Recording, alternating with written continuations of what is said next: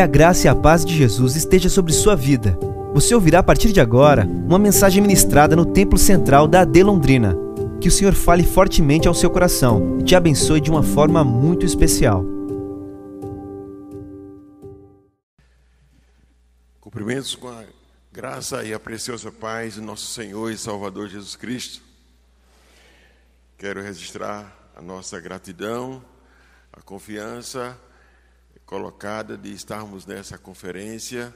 Muito obrigado, pastor Elias, pastor Jodson, toda a equipe do Departamento de Missões.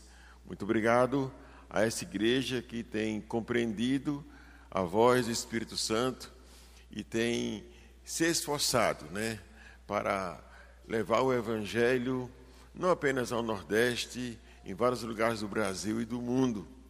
Que alegria, irmãos, essa certamente é uma igreja muito especial e a nossa oração, o nosso desejo é que a, essas fronteiras sejam ampliadas, né? esse contingente seja acrescentado e que nesses últimos dias o Senhor faça coisas maiores do que ele fez nos últimos anos. Essa é a nossa expectativa, essa é a nossa oração. Esperamos, né, contar com irmãos nos próximos projetos de férias. Se você deseja participar, né, de um projeto de plantação de igreja. Em julho estaremos na cidade de Bimirim. Tem lá um cartaz Bimirim, está no sertão de Pernambuco. E ali nós temos dois grupos. Né? Temos uma etnia, é, que já temos um trabalho missionário, e temos uma comunidade cigana. E esperamos que os irmãos estejam desde já orando para que nesses lugares né, o Evangelho seja pregado e pessoas conheçam a Cristo, sejam regeneradas pelo seu poder. Você poderá ir também dessa forma intercedendo, e Deus ouvirá a sua oração, e pode ter certeza, Ele vai retribuir naquele grande dia. É, viu, pastor Jotson, o, o Missões no Nordeste é uma bênção. Jadiel foi lá, além de ver as maravilhas do Senhor, encontrou uma paraibana. E ele se encantou pela paraibana, de lá não quer sair. E eu dou razão a ele. Então, tem coisa boa no sertão, vai e veja. E você vai descobrir né, o que Deus tem preparado, irmãos. Ah, eu tive o privilégio, em 2010, 2011, ali estava plantando igreja, trabalhei com ciganos. E foi uma das experiências maravilhosas. Eu não queria trabalhar com cigano, não é porque eu não queria, é porque eu não tinha condições. A gente estava numa região onde não havia igrejas, município. Irmãos, é, no ano 2004, 2005, e já estávamos ali há cinco anos já estávamos com uma quarta igreja naquela região. Quando eu descobri né, que havia uma comunidade cigana, eu, eu sabia, né, quem conhece um pouco, talvez do sertão da Paraíba, sabe de uma cidade chamada Souza. E Souza lá tem uma, é, dois acampamentos ciganos. Na verdade, não é mais acampamento. Eles ganharam essa terra, já construíram algumas casas de alvenaria e lá estão há 30 anos. E eu lembro que a Missão Juvepe, naquela região, ela já estava atuando com muitas frentes e plantando igrejas.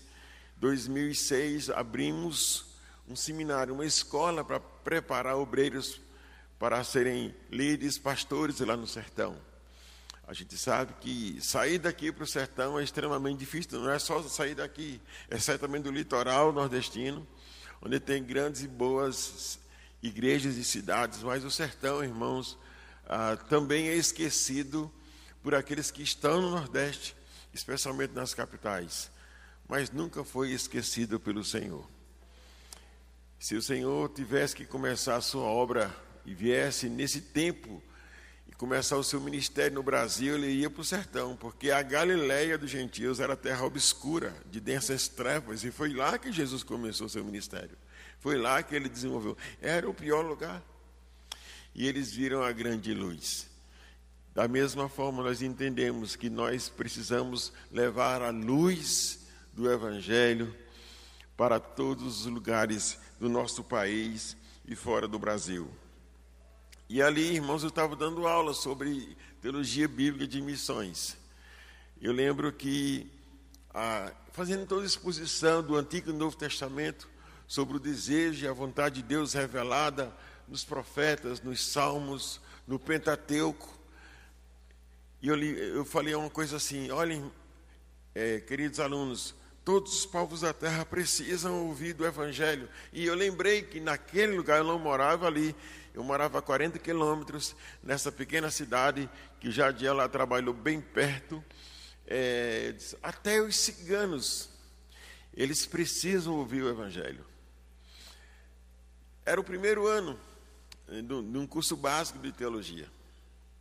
Mas eu lembro até hoje que um aluno, quando ele ouviu sobre o desafio dos ciganos, ele numa velocidade, ele ficou quase de pé, mas ele ficou meio indignado, bateu com a mão assim na, na cadeira e sentou e disse assim: Pastor, se depender de mim, todos os ciganos vão para o inferno. Eu olhei para ele. Disse, meu Deus, ele está num seminário. E ele pensa assim, mas ele é o retrato da igreja. Nós chegamos ali, irmãos, aquele povo já estava há 30 anos e nunca uma igreja havia entrado. Quase, sei lá, 800 pessoas em duas comunidades. Completamente esquecidos e hostilizados. E aí eu comprei a briga. E aí eu pensei, vamos, tem que fazer alguma coisa. Eu inventei. Eu inventei, comecei esse rapaz, tem que fazer alguma coisa. Vamos fazer uma pesquisa antropológica. Não tinha nada a ver com a disciplina. Mas eu queria colocar os alunos lá dentro. Quem conhece algum cigano aqui? Ah, eu conheço um. Fala para ele lá que a gente quer ir lá visitar. E a gente quer fazer entrevista.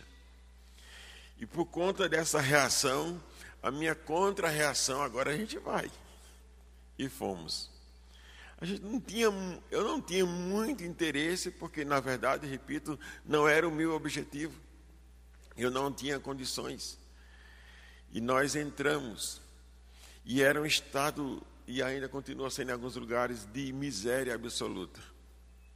Eu conheço favelas, mas se você conhecer talvez aquela comunidade, você certamente tem que ter estômago para entrar. Tamanha era a situação deplorável de completo abandono. E eu lembro que eu visitei para levar algumas, algumas alimentos. Eu fiquei muito constrangido, mas eu fui porque eu precisava ajudar e consegui alguns, é, algumas doações de alimentos. Eu fui levar, mas eu fui levar assim sem compromisso, porque eu queria ajudar de alguma forma. E eu lembro que o chefe né, de um desses acampamentos é, chegou para mim e disse, pastor, é, muita gente já veio aqui, já olhou, prometeu voltar, por favor, não nos abandone. Eu olhei para ele e disse, eu não vou prometer voltar, eu não prometo voltar, mas eu vou orar. E eu saí de lá pensando, nunca mais eu voltaria. E eu fui sincero com ele. Não era o meu desejo. E a coisa foi se afunilando, irmãos, e Deus foi promovendo se aproximar desse grupo. E conheci um missionário que trabalhava com ciganos, levei para aquele sertão. A gente não sabia nada sobre o povo cigano, eles têm uma língua própria, têm uma cultura, eles são calões e aprendemos. Eu reuni as igrejas daquela cidade, haviam algumas igrejas. Olha, eu vou dar um treinamento para que vocês possam ir alcançar os ciganos. Eles estão nesse município há 30 anos. Ninguém nunca entrou lá para fazer um culto. E aí treinamos, nenhum pastor quis ir. E aí, quem é que vai? Eu disse, eu não vou. Eu já disse logo, eu nem moro aqui. Eu só dou aula no seminário, eu estou plantando igreja naquela região, eu não tenho condições de pensar num projeto desse. O senhor tem que ir, mas o senhor tem que ir. Mas por que não tem? Mas o senhor tem que ir. Eu entrei sem vontade, sem coragem, sem estratégia, Porque eu já estava tão sufocado de trabalho, assim, meu Deus do céu, o que é que eu vou fazer aqui? Mal eu conheço esse lugar, e não deu nem tempo.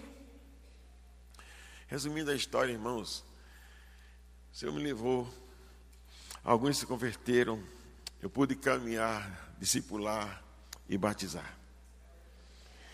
Quando o Senhor falou para mim que eu teria que deixar aquela região, eu chorei uma semana. Mas eu chorei uma semana que eu não queria largar os ciganos. Eu sou sertanejo, a cidade de Patos, sertão da Paraíba. Mas os ciganos entraram no meu coração. E assim, Deus permitiu, irmãos, um privilégio tão rico.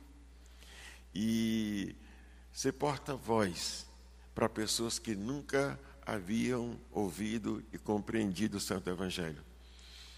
Portanto, amados irmãos, a minha oração é que Deus use cada um de vocês. Ele não vai perguntar se você está interessado. Nós somos servos. A gente só tem que ouvir e obedecer. Queremos compartilhar com a amada igreja um texto sagrado que está no Evangelho segundo escreveu Marcos, capítulo 14 do verso 3 ao verso 9. Diz assim a palavra do Senhor.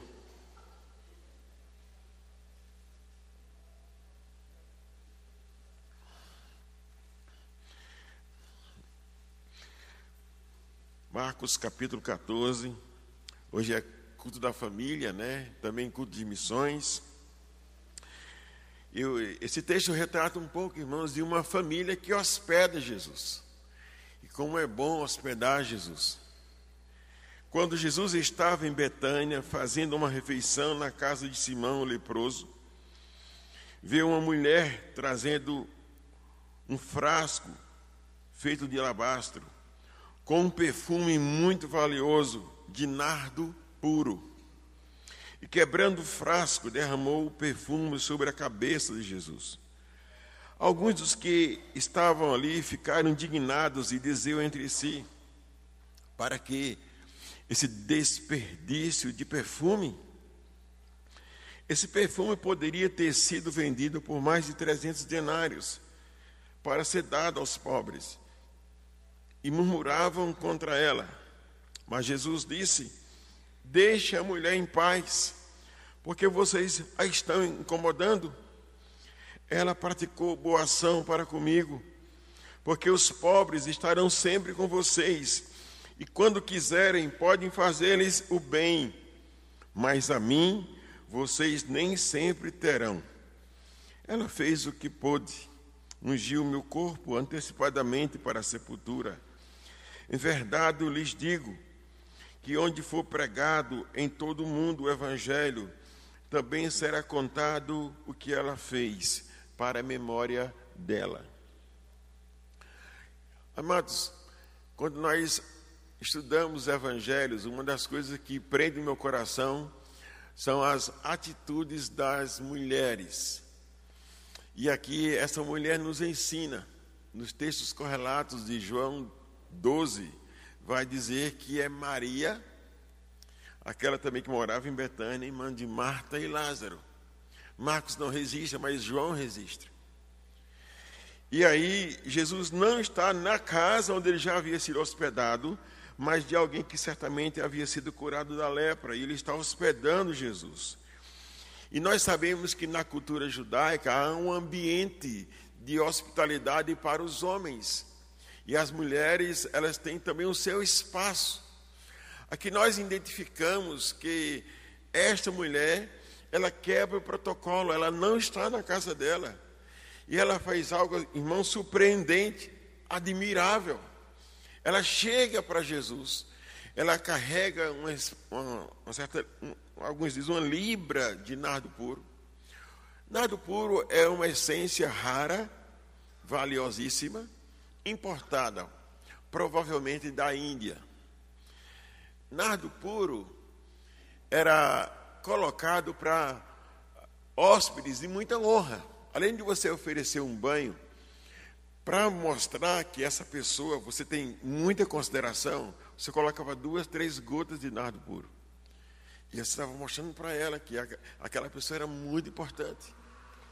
Nós não temos aqui algumas gotas, é provavelmente um litro.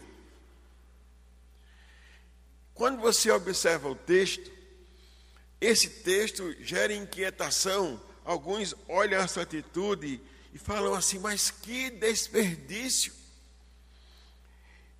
Isso aqui vale mais do que 300 denários.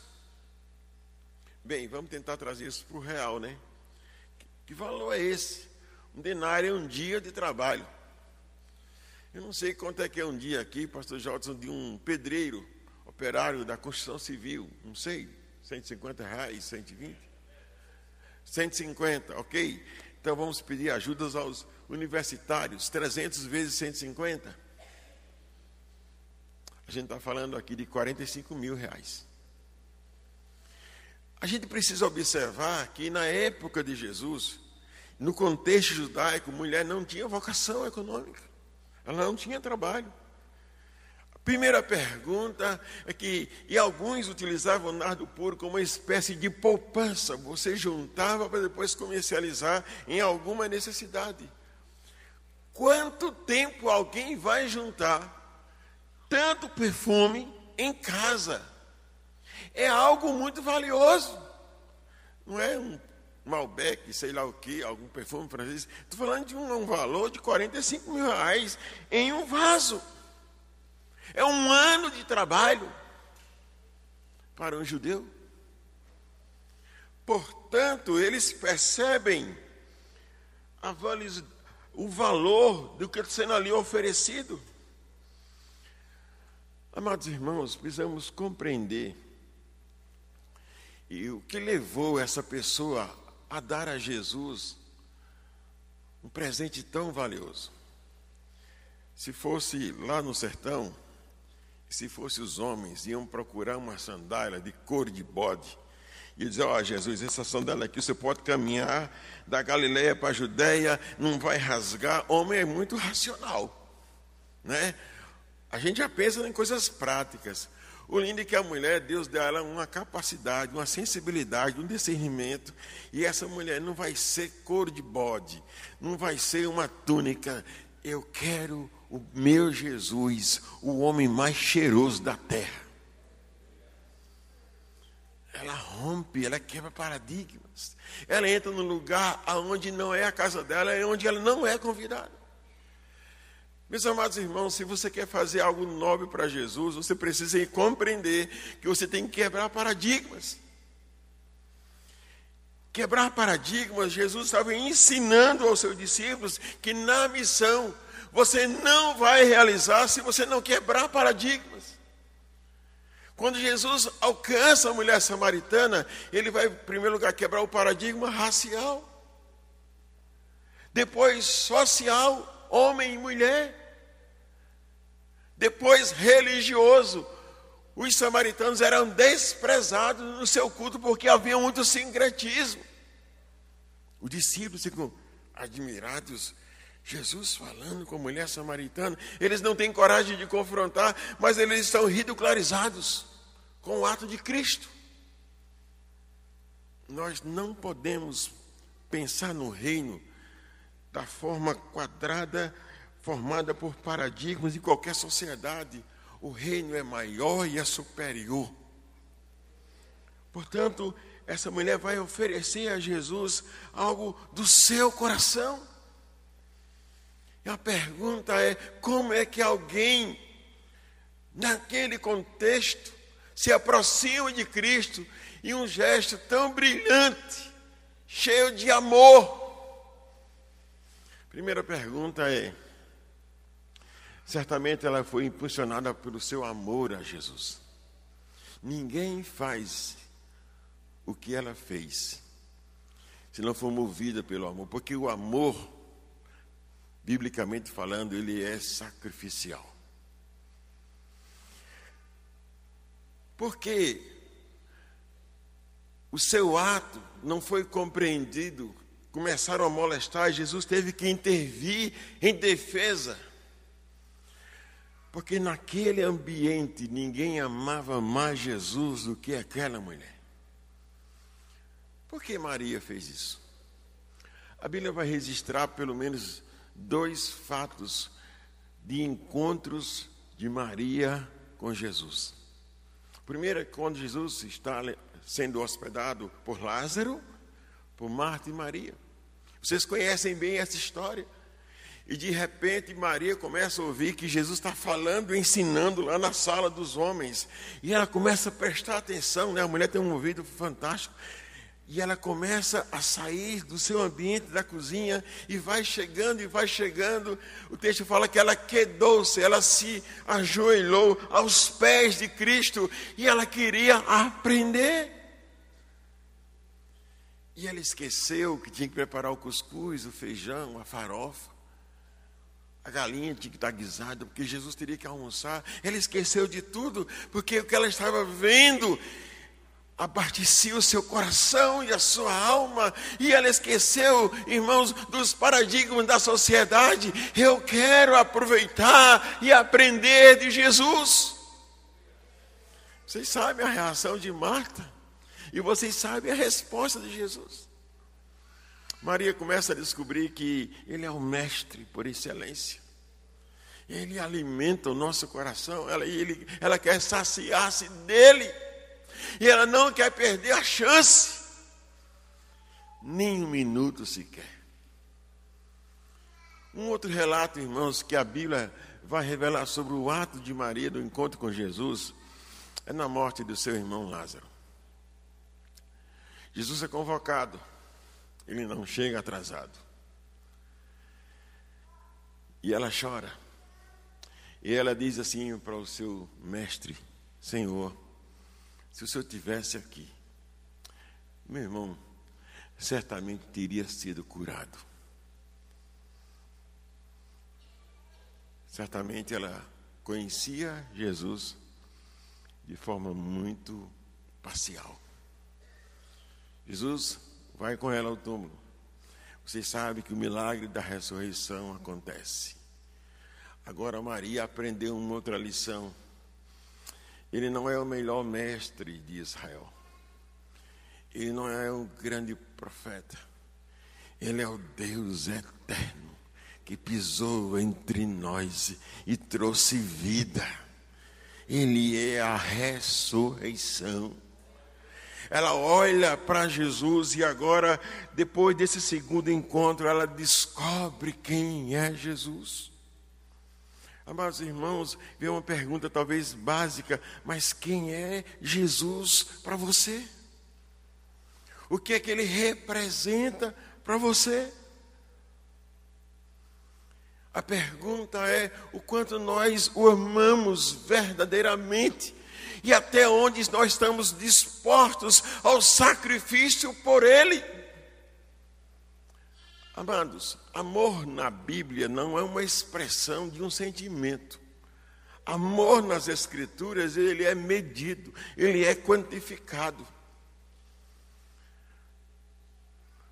Como podemos medir o amor de Deus por mim e por você? Se a gente fosse traduzir de forma monetária, como calcular o amor de Deus por mim e por você? Nós não sabemos. Porque o amor de Deus por nós tem preço de sangue.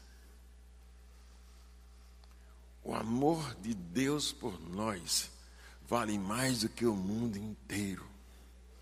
Ele olhou Deus não nos amou e deu um brado. Gabriel vai lá e resolve, leva uma espada e decepa a cabeça da serpente. Ele não terceirizou, ele se encarnou, ele assumiu a forma de servo, o Elohim, o Deus eterno, o Todo-Poderoso, olhou para nós, ele se encarna, ele nos ama, ele pisa nesse chão, ele vai à cruz, ele brada o seu amor por nós.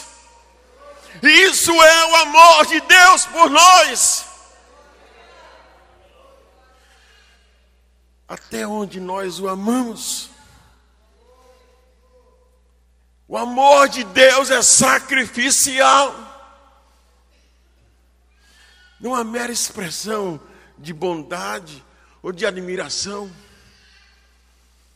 Olhamos para o texto, irmãos, a atitude dessa mulher é ridicularizada, porque eles não amam o quanto esta mulher estava amando a Jesus. O amor de, por Deus, irmãos, não pode ser desperdício. Sacrificar-se por Jesus não é desperdício. Morrer por Jesus não é desperdício. O apóstolo Paulo, quando ele escreve uma carta a uma igreja muito preciosa e missionária, eu quero ler rapidamente aqui, ele fala algo muito importante no capítulo 27, perdão, no versículo 27, capítulo 1, ele diz assim: Acima de tudo, vivam por modo digno do Evangelho de Cristo, para que eu indo até aí para vê-los, estando ausente, eu ouça a respeito de vocês que estão firmes em um só espírito, como uma só alma, lutando juntos pela fé do Evangelho. E que em nada se sentem intimidados pelos adversários, pois o que para eles prova evidente de perdição, para vocês é sinal de salvação, e isso da parte de Deus porque vocês receberam a graça de sofrer por Cristo e não somente de crer nele. Quando ele exorta, acima de tudo, vivam por digno desse evangelho, nós sabemos que nós recebemos de graça o evangelho, que pela graça de Deus somos perdoados, pela graça de Deus iremos herdar os céus, pela graça de Deus somos santificados mas nós não temos mérito algum nisso. Apenas cremos nele. Nessa perspectiva, quando Paulo diz viva por modo digno desse evangelho, é se esforce, mesmo você não sendo merecedor da salvação, e na perspectiva de se esforçar, não apenas receber a graça de crer no evangelho, mas a graça de padecer por Cristo é privilégio. Qual a intensidade do nosso amor, do meu amor, do seu amor por Jesus? Mas essa é a pergunta. Jadiel está casado. Vamos imaginar que no próximo ano, né, a Letícia é mamãe. E a mãe de Jadiel, né, chegou no mês de maio, é, também tem o dia das mães. Ele agora tem que dar um presente para Letícia e um presente para a mãe. E de repente, vamos imaginar que a mãe de Jadiel morasse lá no sertão. Disse, oh, meu filho, faltando oito dias para o dia das mães, aconteceu uma coisa aqui em casa, houve um circuito aqui e a minha geladeira queimou. Ela já deu o recado, né? E eu passei numa loja, eu vi uma tal de geladeira inox, frost free, sei lá o que mais. E eu fiquei assim olhando, meu filho. Aí Jadia vai fazer o quê, hein? Vai ligar para o pastor Jó, pastor Jó, está dentro do meu salário aí, faz alguma coisa, eu tenho que fazer alguma coisa aqui pela minha mãe.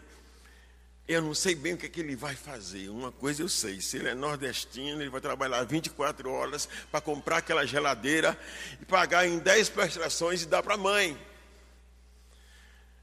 Final das contas, no décimo mês ele quitou e você pergunta para o Jadiel, e aí Jadiel, você se arrependeu? De modo algum. É minha mãe, eu a amo e me sacrifico por ela.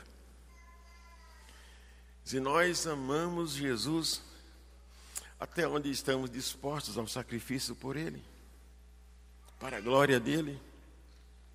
Amados irmãos, quando Cristo faz essa intervenção, Ele vai mostrar que nós temos algumas oportunidades únicas. Em primeiro lugar, né? Ela fez o que pôde. Deus espera de você o que você pode fazer, não é o que você não pode fazer. Dentro das possibilidades que Ele já nos coloca, Ele quer observar que atitude de adoração, de amá-lo, que seja transformado num ato, numa manifestação de amor por Ele. Ela fez o que ela pôde. Nem sempre teremos a oportunidade de fazer para Jesus o que podemos fazer hoje e amanhã é outro dia. Entenda bem. As oportunidades, elas são proporcionadas no tempo e na história. Não vamos pensar que ela pode ser adiada. Não, irmãos. Quando o Senhor nos convoca, Ele nos ordena, Ele nos encaminha, Ele nos dá uma direção, é para hoje. Não é para amanhã. Quantas vezes estamos adiando, irmãos, o projeto de Deus em nós? Não, depois que eu fizer isso, depois que eu fizer aquilo, depois que eu construir isso, depois, depois, depois, depois, aí eu vou fazer. Aí a gente chega na melhor idade, carregando uma caixa de remédio para pressão, para diabetes, querendo fazer a obra do Senhor, não tem mais saúde.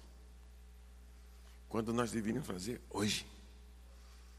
Estou dizendo que a melhor idade, irmãos, a gente não possa produzir. A Bíblia diz, sim, na velhice ainda darão frutos. Meu pai tem 94 anos, 75 anos que serve o Senhor. É o primeiro a chegar na igreja. E todo culto ele quer tra trazer a palavra. A gente quer poupá-lo, mas não tem jeito. Aí ele quer uma oportunidade. A oportunidade ele vai cantar, depois ele vai ler um texto, depois ele vai pregar. Pronto, agora os irmãos continuam o culto. Eu nunca vi tamanha paixão por Jesus. Ele continua vivo porque o seu amor por Jesus é intenso e ele quer fazer mais. Ela fez o que ela pôde. Ontem eu falei no Lucas, o Lucas fez o que ele pôde. O que estava ao seu alcance. Olhando né, a história, conversando com a sua mãe lá no projeto Lucas. Aliás, né, a irmã Irene está convocada, o ano que vem está no sertão para pisar na terra que o filho dela pisou. Viu, pastor Josa? Manda essa mulher para lá para ter alegria plena de dar continuidade. Amados irmãos, há um momento único. Ela fez o que ela pôde. Um outro fato, irmãos, que a Bíblia vai registrar, de Jesus, na sua intervenção, em verdade vos digo, onde for pregado em todo o mundo o Evangelho, também será contado o que ela fez para a memória dela ou sua. Há um livro de memórias. E esse livro ele é escrito. Deus está escrevendo. Não fique pensando, irmãos, que nós podemos nutrir alguma expectativa de receber algum, da, da parte de Deus algum louvor por aquilo que nunca fizemos, não será tudo registrado. No reino dos céus, a nossa memória não será apagada. Essa história foi escrita. A pergunta é: qual é a nossa história? Como nós a escrevemos? Que oportunidades nós temos para manifestar e a, e a glória de Deus servindo a Ele em qualquer direção? Há um livro sendo escrito nos anais celestiais e ele será aberto. E o Deus eterno convocará, demonstrará e honrará servos e servas, dando posição de autoridade. Foi uma das cartas da igreja do Apocalipse. Alguns desses será o príncipe entre as nações. Está escrito. Amados, nós não cessamos no túmulo a nossa história, ela será continuada.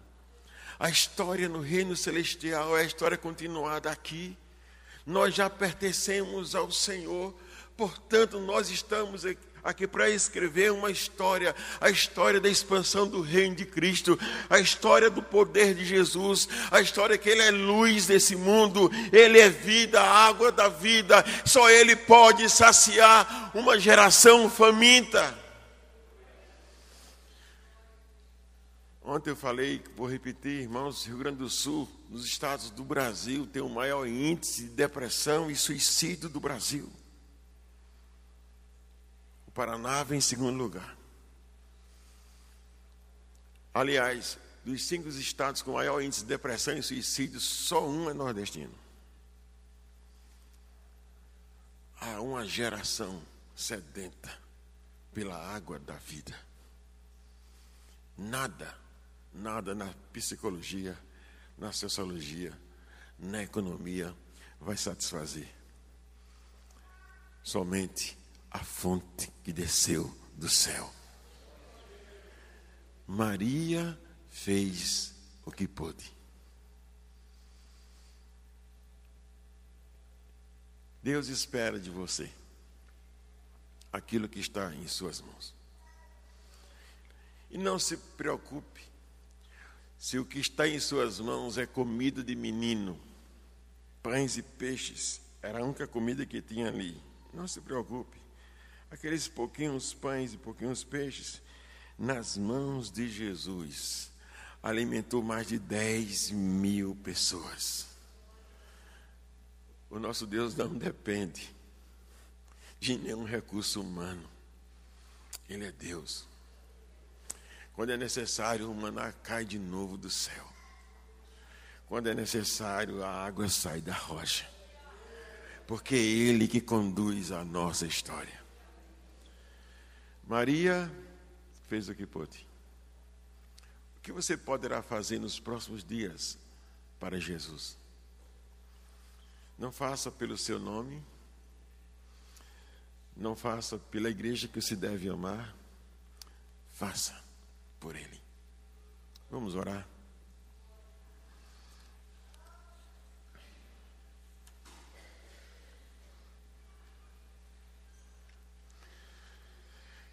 Que gostaria de pedir ao Senhor que fosse conduzido para um novo tempo, uma nova história. Seremos provados unicamente no nosso amor e fidelidade a Jesus. Na verdade, precisamos avaliar a quem nós amamos mais: a nós mesmos, ao meu trabalho, à família. A quem nós amamos mais? Essa é a pergunta. Porque Deus nos amou, irmãos.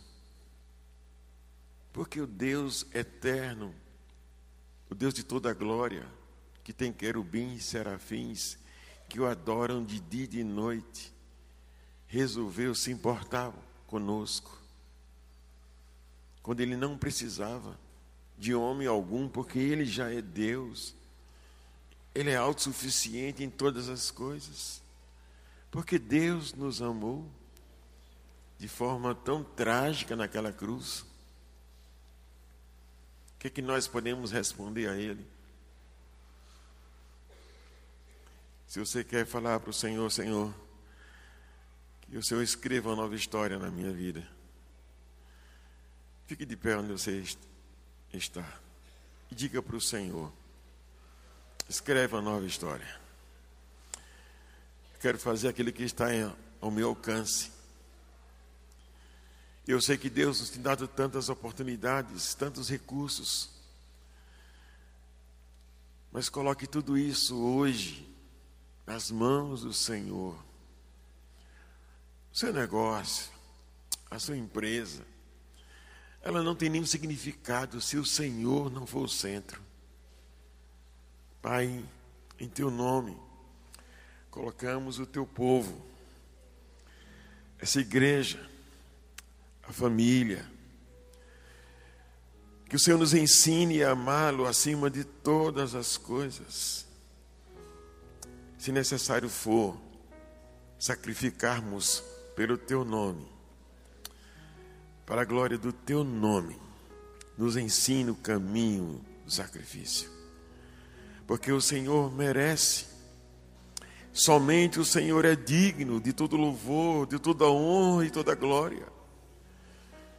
Aqui queremos tributar, Senhor, reconhecendo que nada somos sem o Senhor. O Senhor nos amou e nos resgatou. Nos ensina, Senhor, a oferecer uma perfeita adoração, um perfeito louvor através da nossa existência, não apenas através dos nossos lábios. mas que toda a terra conheça o teu nome através dessa igreja, dessas famílias. Essa é nossa oração, Pai, em nome de Jesus. Amém.